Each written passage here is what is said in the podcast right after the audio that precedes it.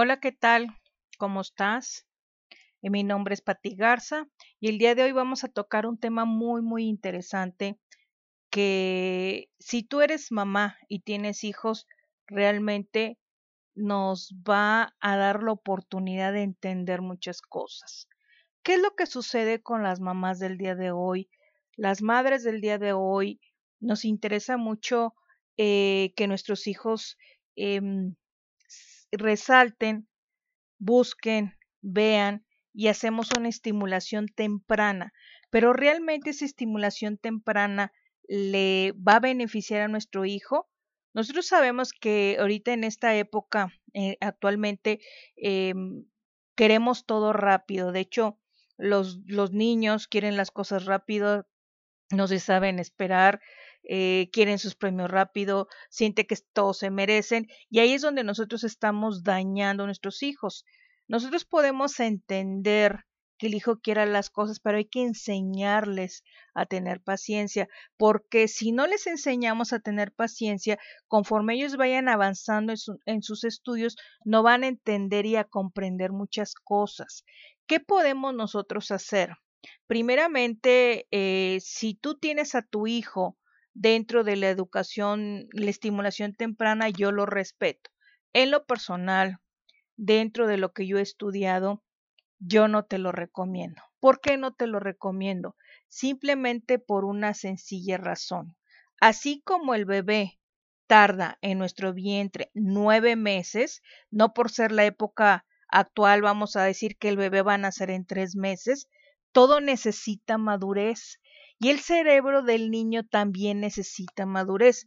Por eso no podemos entender, y te, comparto lo que me pasó en mi caso, por ejemplo, mi hija, que fue hija única, yo no entendía cuando era mi hija el por qué ella era una niña que si venían sus primos se enojaba porque entraban a su cuarto, porque tomaban sus cosas y no le gustaba compartir nada. Bueno, decía, si esto no ha visto mi hija aquí en la casa, ¿por qué ella lo, lo, lo hace?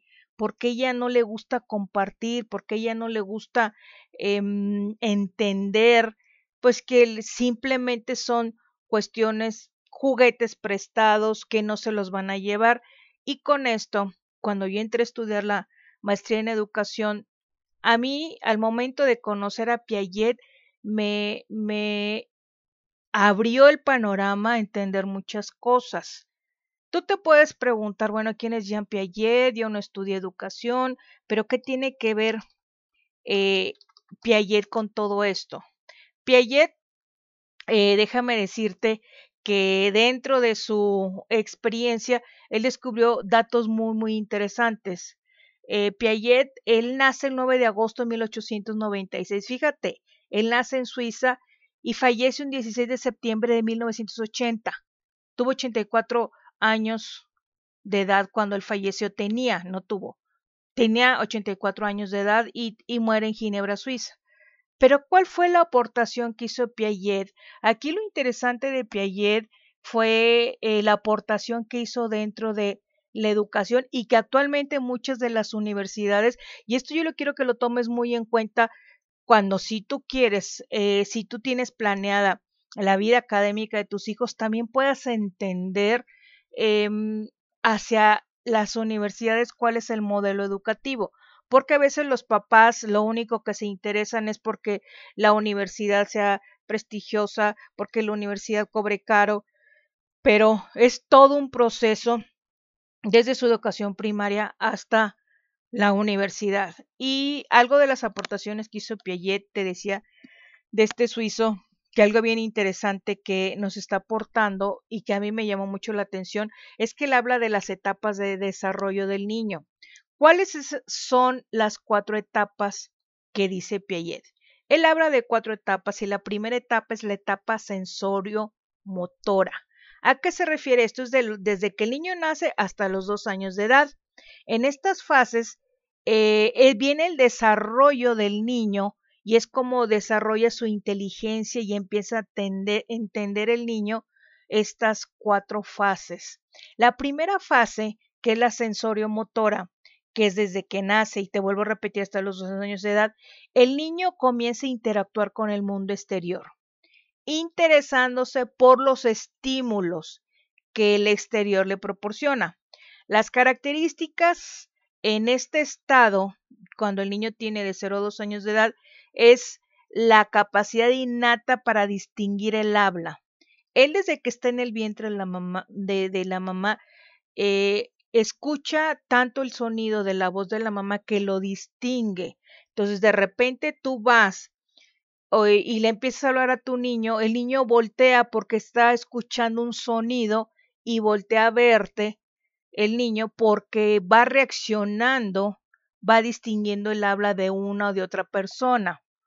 Esto es muy importante. Él no puede hablar, pero la forma en que él se comunica contigo es a través del llanto. Tú como mamá, aunque seas primeriza, vas a saber cuándo es el llanto de hambre, vas a saber cuándo es el llanto de dolor y vas a saber cuál es el llanto de sueño.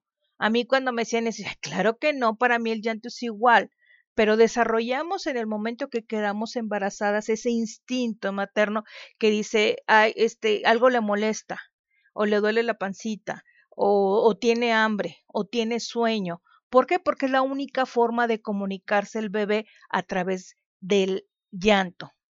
Después, otra de las características en esta etapa sensorio-motora, que es la primera etapa, la pronunciación de las primeras palabras oraciones cortas a partir de los 12 meses.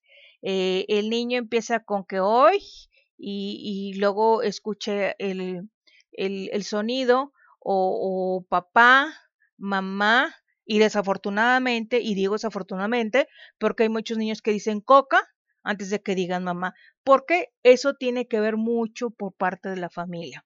Entonces, este, yo recuerdo cuando mi hija estaba chiquita, me señalaba, porque la tenía en la guardería, porque yo trabajaba y me decía, mamá, tátato, tátato, yo, ay, ¿qué es tátato? O sea, empieza a relacionar los sonidos y tátato y era plátano, pero bueno, ella Afortunadamente, plátano quiere decir que la alimentaba bien en la guardería y quiero hacer un reconocimiento a la guardería del Seguro Social porque ella estuvo em, en esa guardería donde tienen realmente gente capacitada, desde nutriólogos, pedagogas, gente que puede tener desafortunadamente, y te lo digo por experiencia de gente que ha trabajado en las guarderías particulares, contratan a muchachas y hemos visto tantos videos en YouTube donde maltratan a los niños o a las niñas. Pero en, este, en, esta etapa donde el niño empieza a, pronunciar las primeras palabras, es como va desarrollando su capacidad eh, de reaccionar a los estímulos. Otra de las cuestiones es el interés por la actividad lúdica que generan reacciones sensoriales, que vienen siendo lúdicas, algo, si tú lo llegas a consultar, que la gente dice, bueno, ¿qué es lo lúdico? ¿Por qué en las universidades están hablando de lo lúdico? O, qué significa lúdico, o yo no puedo entender. Lúdico es del juego, es relacionado con juego. Y sí, así como lo escuches, hay universidades eh, actualmente en México que utilizan la gama, gama, gama, ay, perdón, Gama, a ver, que utilicen, déjame decirte correctamente esta palabra porque ahora sí se me gamificación que viene de eh, dentro del aula, que quiere decir una forma de interactuar el, eh, de una manera atractiva, divertida, donde se pueda tener pues un eh, resultado una enseñanza de lo que viene siendo la gamificación. Pero bueno, vamos a ver lo que viene siendo lo lúdico, que viene siendo lúdico, porque la gente a veces no entiende lo que es lúdico y si a ti como mamá o papá te hablan de lo lúdico, eh, la palabra lúdico proviene del latín ludos, que significa juegos. Entonces lo lúdico es todo lo que se aprende relacionado con el juego, que el niño no se da cuenta, está vamos a decir, jugando, pero aparte está aprendiendo. Entonces, si tú recuerdas, a lo mejor a ti no te tocó, pero si tú recuerdas, al menos yo cuando estaba joven, cuando era niña, eh, ya no era yo tan niña, eh, salió el programa de Plaza Sésamo. Y ese programa de Plaza Sésamo era una forma divertida de aprender. Todavía recuerdo la canción de alrededor, alrededor, arriba, abajo, a través, donde estaba Archibaldo, donde daba vueltas en una puerta, decía alrededor, arriba, él se subía abajo y a través. Era una forma jugando que les hacía entender al niño cuál estar arriba, cuál estar abajo, cuál era estar a través y cuál era estar dando eh, vueltas. Entonces, en esta etapa, las actividades lúdicas eh, generan reacciones sensoriales como hacerle cosquillitas, le gustan los colores brillantes, las canciones, los sonidos. Por ejemplo, tu niño no le regales juguetes en esta etapa, no los va a entender. Tú le regalas un pedacito de, del papel de esos metálicos donde volvieron el regalo y él lo tiene súper entretenido porque ve lo brilloso, porque al momento de tomarlo eh, hace ruido, este, le haces cosquillas, se ríe con las canciones pero buenas canciones. Yo no entiendo cómo vino cambiando la, la canción desde Don Gabilondo Soler que cri cri ahorita actualmente del reggaetón realmente eh, hay niños que no entiendes con que le enseñes, por ejemplo, eh, primero verás que viene la A, ahí le estás enseñando de una forma al niño y ese, eso fíjate actualmente se ve dentro de las universidades y algo muy importante en esta etapa, la repetición de actividades, como una forma de comprender mejor lo que ocurre en el mundo exterior. Tú le das al bebé un, juguete y lo avienta, y se lo vuelves a dar y se ríe y lo vuelve a aventar, y se lo vuelves a dar y lo vuelve a aventar. Él, ese tipo de situaciones a él em, le gustan mucho, le divierten mucho. Entonces, en esta etapa, si te fijas, el cerebro del niño apenas está reaccionando a la cuestión sensorio-motora que nos está hablando Piaget. Ya posteriormente el niño va a cambiar en las siguientes etapas. Entonces no debemos de forzar al niño, al menos que el niño demuestre todo lo contrario, que tiene eh, un nivel de intelecto más alto, entonces sí, pero el desarrollo del niño viene siendo un desarrollo normal. A mí me ha tocado ver que hubo un estudio en Estados Unidos que se hizo, lo leí yo, donde eh, a los niños que tuvieron estimulación temprana en la edad de la adolescencia les causaba mucha ansiedad. Y vaya que vamos a decir que la estimulación temprana este, no es nada económico su precio para tener a los niños ahí. Entonces hay que entender, así como se tardó nueve meses nuestro bebé en formarse, en madurar dentro de nosotros, así el cerebro del niño. Entonces, estamos hablando en la etapa número uno, que viene siendo la etapa sensorio-motora.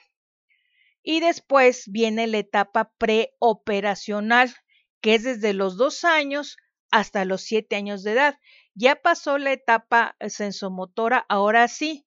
En esta etapa, el desarrollo cognitivo del cerebro del niño es donde el niño es ya una educación más formal, ya empieza a desarrollar, no la desarrolla totalmente, la lógica y el uso de categorías para clasificar los objetos y la realidad. Por ejemplo, algunas de las características en esta etapa, que es la etapa preoperacional, si te fijas, pre, previo al operacional, es cuando empiezan las primeras interacciones sociales. ¿Qué pasa cuando tú llevas un niño al kinder? Ya pasó su etapa primera en la motora, tú lo llevas, está acostumbrado a estar en el entorno de la familia, tú lo llevas fuera a la escuela y resulta que el niño se siente desprotegido y el niño llora. Tú le enseñas a un niño una botarga y llora. ¿Por qué? Porque no está acostumbrado a ver un ser tan grande, peludo, este, que esté brincando y se asusta. E incluso el niño también se asusta con las piñatas. Tú la piñata para poderla quebrar, tú lo acercas y el niño se asusta. Yo no entiendo cómo hay mamás que se ponen a, a tirar la casa por la ventana en la piñeta, el piñata de primer año y el niño ni siquiera se entera, lo lo visten de, de, de la mascota preferida, el personaje preferido, el niño ni en cuenta. Y hay veces unos niños que se ven vestidos, no sé, de las caricaturas y, y, con la cara de asustados y le van enseñando la piña. Él no entiende lo que está pasando. Ya en esta etapa que está hablando de los dos a los siete años de edad, es cuando empiezan las primeras interacciones sociales y es cuando ya queda fuera del contexto familiar y es donde sucede que el niño empieza a morder las cosas y muerde a los amiguitos y se suenan las amiguitas y les jala el pelo porque empieza a aprender interacciones sociales. Aquí es donde ya existe la ampliación del vocabulario. ¿Por qué? Porque ya interactuó eh, con, con, con fuera de su entorno familiar y empieza el aprendizaje escolar, la ampliación del vocabulario, la del alfabeto, la de las palabras, la de los colores, eh, empieza a aprender, pero estamos que todavía apenas está eh, asimilando lo que está aprendiendo y bueno, hay muchas instituciones educativas y esto es bien importante, que tú vayas viendo el avance, no quieras que sea el número uno, sino ve viendo el avance y ve checando este tipo de situaciones. Si le van a beneficiar o le van a perjudicar a tu hijo, porque sabemos que el hijo es como una esponja, los niños y todo lo que ven lo van absorbiendo. Entonces, este, ahí me tocó en el kinder de un niño de en aquel entonces, así como ahorita está la situación que estamos viviendo de la pandemia, del COVID, eh, en aquel entonces me tocó el cólera cuando mi hija estaba en la, en la, en el kinder, y, y un, me platicó que un compañerito le dijo que el cólera estaba en el jardín y que eh, se subió y que se le podía subir el cólera. Entonces, eso es lo que el niño escucha y el niño lo repite. Entonces, aquí es donde empieza a tener sus eh, historias o hacer sus pequeñas historias de lo que escucha. Por eso es muy recomendable que no lo dejes ver televisión, porque la televisión, casi la mayoría, eh, son novelas, La Rosa de Guadalupe o etcétera, donde hay situaciones bastante fuertes que el niño no entiende y no comprende, y, y los videos, no se digan, son demasiada violencia. Entonces hay que tener mucho cuidado en esto. El desarrollo de la empatía es la capacidad para interpretar roles separándolos de la realidad. ¿A qué se refiere esto? Es apenas es aquí donde el niño piensa nada más en sí mismo, en sus juguetes, en que quiere todo para él y apenas es cuando va a empezar a entender de que están agrediendo a la amiguita, que va a querer defender a la amiguita o al amiguito, pero apenas estamos hablando de los dos a los siete años de edad. Entonces, esa etapa de que el niño es ególatra es normal. Lo anormal es cuando pasan de los siete años y son 14 años y sigue siendo ególatra y son 50 años y siguen siendo ególatras y eso tiene mucho que ver los papás de que los niños yo, yo, yo, yo. Hay niños que les encanta ser el centro de atención, que les encanta llamar la atención porque no se les pusieron límites. Entonces hay que tener mucho cuidado con eso. También, como les decía, el niño quiere, yo quiero, tengo hambre, eh, tengo frío, tengo esto, quiere ser la atención, pero como les digo, esta etapa del pensamiento de carácter egocéntrico es normal. No lo vieron en tu familia, no lo vieron con el vecino, no lo vieron con los tíos.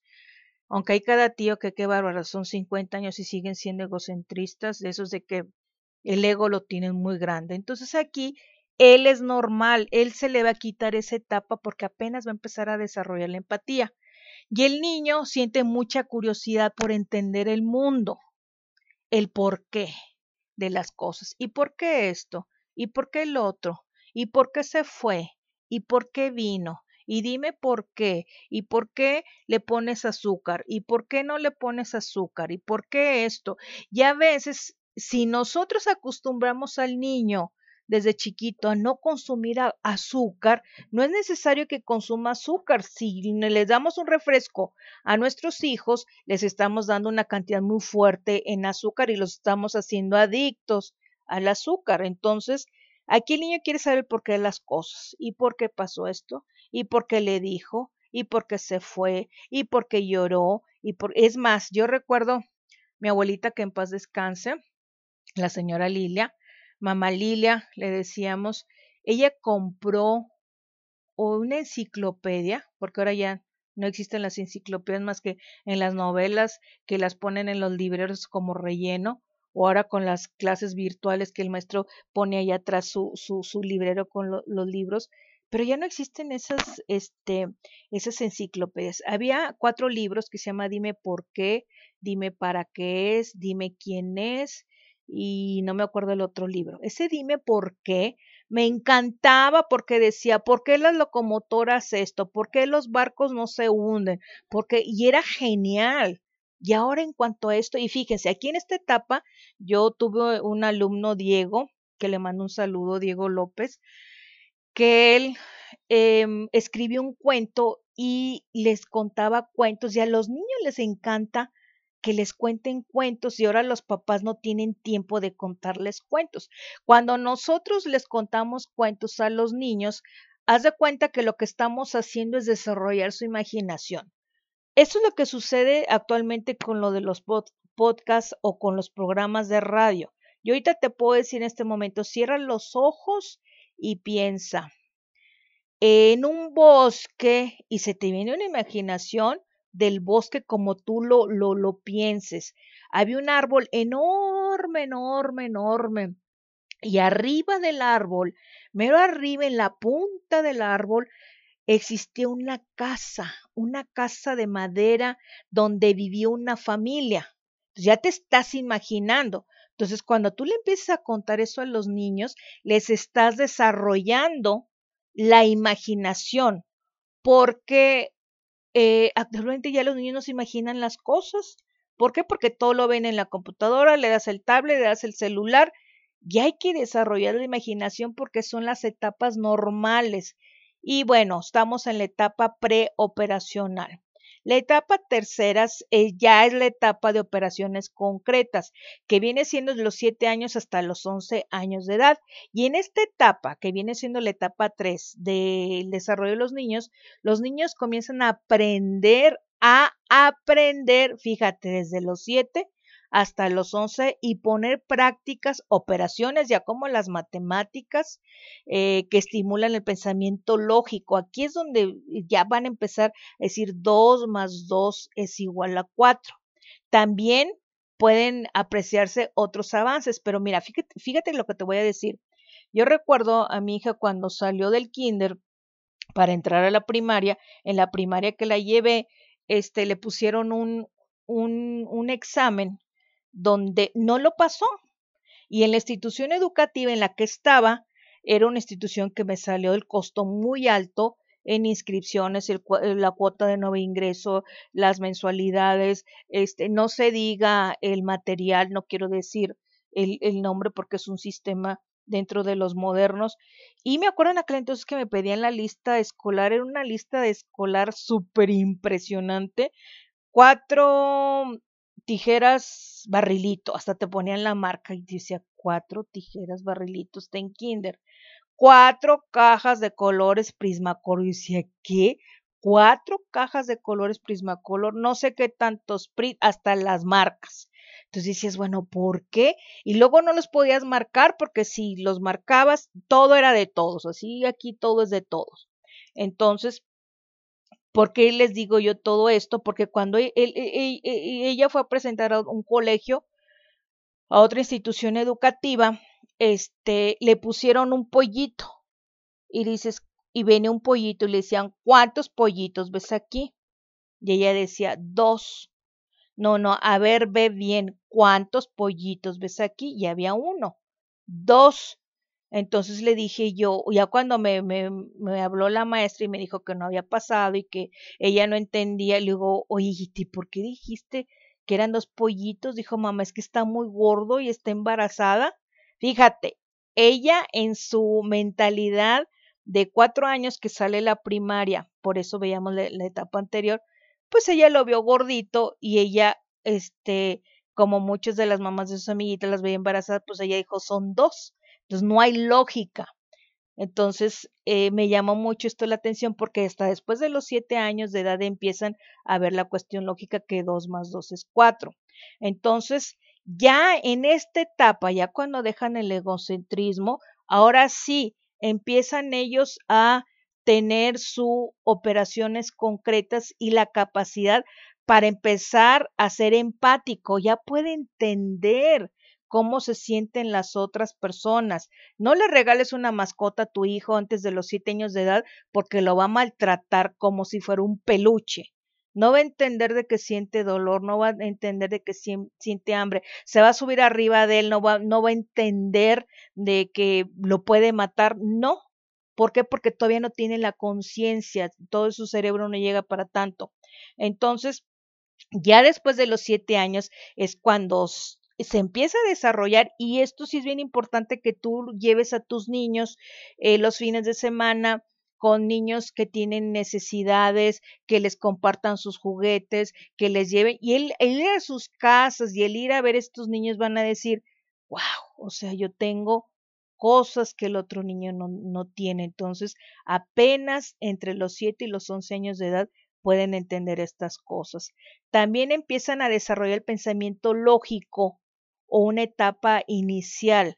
¿Por qué? Porque antes no entienden. Yo por eso voy en contra de esas escuelas de que te dicen, no, aquí el niño es el que toma sus decisiones cuando está en kinder y dice, espérame, si el niño no sabe lo que es bueno, no sabe lo que es malo, o sea, ¿cómo lo vas a hacer que tome decisiones? Entonces, aquí apenas, fíjate, en esta etapa es apenas, em, apenas empieza el pensamiento lógico. Yo recuerdo cuando estaba en preparatoria, ay, la materia de lógica me caía tan mal y que todas las flores son verdes y todas las flores son azules. Yo no entendía la lógica de la preparatoria. Pero bueno, apenas yo desarrollé muy tarde la lógica, por lo que estoy viendo, ya estaba en prepa. El pensamiento abstracto no está desarrollado, lo que quiere decir que temas complejos no los va a entender. Por eso en la primaria y hasta a veces en la universidad el niño no va a dar una guía para estudiar. ¿Por qué? Porque cosas complejas y desafortunadamente se quedan así hasta la universidad que te dicen no va a dar guía para estudiar para el examen. Pues también aquí estamos viendo impide comprender en esta etapa temas complejos. Por eso el niño te dice, a ver, explícame, no entiendo, o sea, qué es lo que está pasando cuando son cosas muy complejas. Esa es la tercera etapa. Y la cuarta etapa son operaciones formales, que es de los 11 años en adelante. ¿A qué se refiere? Esta última etapa de la que habla Piaget va desde la preadolescencia hasta la edad adulta. Y en esto es bien importante ver algunos puntos en esta etapa. El primero es desarrollo de una mayor capacidad para generar conclusiones abstractas a partir de un pensamiento lógico. Entonces, y es cuando se va desarrollando y dentro de las instituciones educativas tienen que fomentar esto, no darles, como diría en aquel entonces Víctor Trujillo con su programa, todo peladito y en la boca porque te los encuentras en la universidad. ¿Y cómo? Y me puede decir y punto por punto. ¿Por qué? Porque en las instituciones educativas donde tuviste a tu hijo, no lo hicieron desarrollar conclusiones abstractas a partir del pensamiento lógico. También aquí ellos empiezan a comprender la existencia de formas que hay pensamientos distintos a la de él y por eso hay, muchos pleitos en la adolescencia. ¿Por qué? Porque es cuando ya no están de acuerdo contigo, ya no están de acuerdo con el amiguito, ya no están de acuerdo con esto, ya no están de acuerdo, porque están empezando a entender por qué él piensa de esa manera y hay que enseñarlos a negociar. ¿Por qué? Porque les como padres les queremos resolver el problema y no, no hay que resolverles el problema. Entonces es bien importante que tú que me estás escuchando en este momento digas tú, oh, qué he estado haciendo yo con mis hijos, porque es una responsabilidad muy grande ser padres. No importa si estás solo o estás sola, lo que es bien importante aquí es cómo tú vas desarrollando y fomentando esto. Entonces, en esta etapa, a partir de los 11 años de edad, los niños comienzan a plantearse hipótesis por sí mismos, incluso sobre aspectos de la realidad que aún desconocen. ¿Por qué tengo que hacer esto? ¿Por qué me tengo que bañar todos los días? ¿Para qué me baño? Y empiezan y nos toca en la universidad, porque toda mi experiencia que te digo la tengo en universidad. Y, ¿Y para qué nos va a servir esto en tal carrera? ¿Y a mí para qué me va a servir esto? ¿Y a mí para qué me va a servir?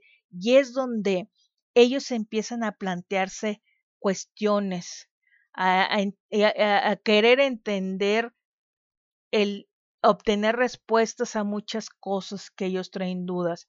Entonces, estas son las cuatro etapas que yo te quería compartir el día de hoy, que si tú tienes un hijo, una hija o estás embarazada, espérate, no lleves a cuestiones de estimulación temprana, déjalos que ellos se vayan desarrollando. Si tu niño en primero de primaria reprobó las matemáticas, pues ya entiende el por qué reprobaron las matemáticas.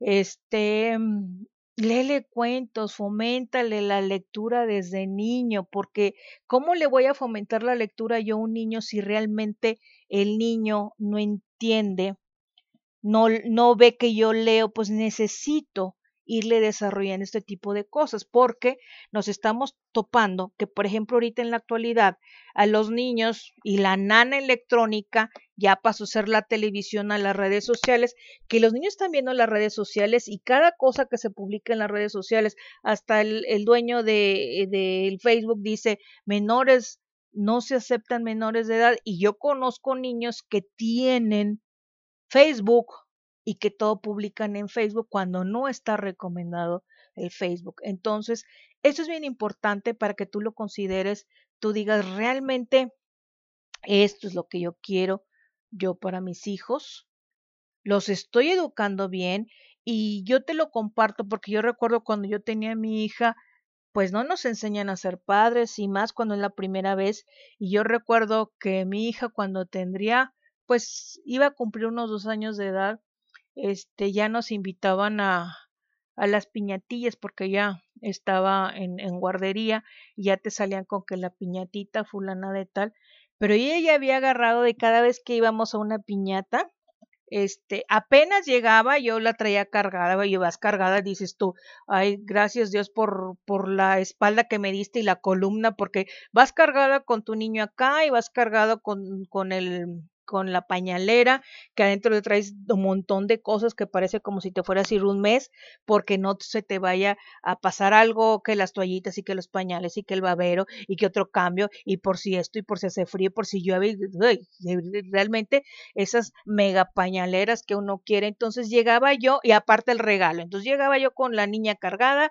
con la pañalera y el regalo. Y apenas llegaba y ponía el regalo en la mesa de regalos y se tiraba mi hija y empezaba a hacer sus berrinches y se retorcía así como cuando le pones limón hacia un gusano y que se empieza a retorcer. Bueno, yo nunca le he puesto limón, pero pero sí he visto en la televisión y este y yo hijita por, no, y le daba vuelo. Entonces, una vez que la llevé con el pediatra, le dije, es que si viera qué osotas me hace pasar mi hija, nada más, y ya le platiqué, dijo, mire señora, aquí su hija la está midiendo.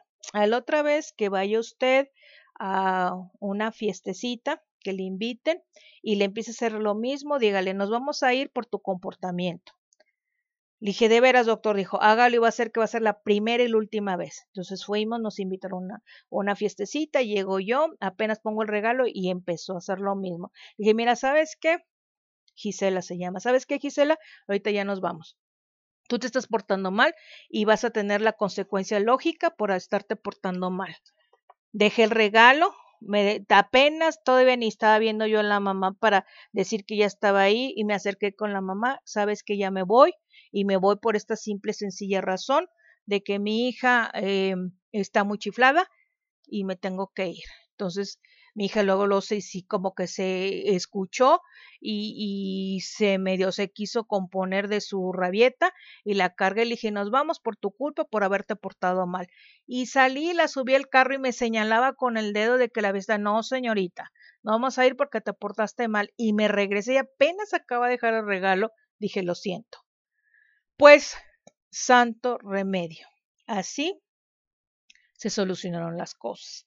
Entonces, como padres no nos enseñan, como padres no nos dicen. Yo me acuerdo cuando le iba con el pediatra, una vez que estaba yo con el pediatra que estaba consultando a mi hija, de repente entró una jovencita, una madre muy jovencita llorando. Entonces yo me asusté, dije, algo tiene el niño y le dice el doctor, ¿qué pasa? Dijo, es que no deja de llorar y la mamá llorando y llorando el niño, y luego atrás venía la mamá de, ella y bien preocupada la mamá y dice, mire señor, lo primero que tiene que hacer es tranquilizarse. Si usted no se tranquiliza, el niño no se tranquiliza. Y todo esto lo estás viendo a lo largo de tu vida.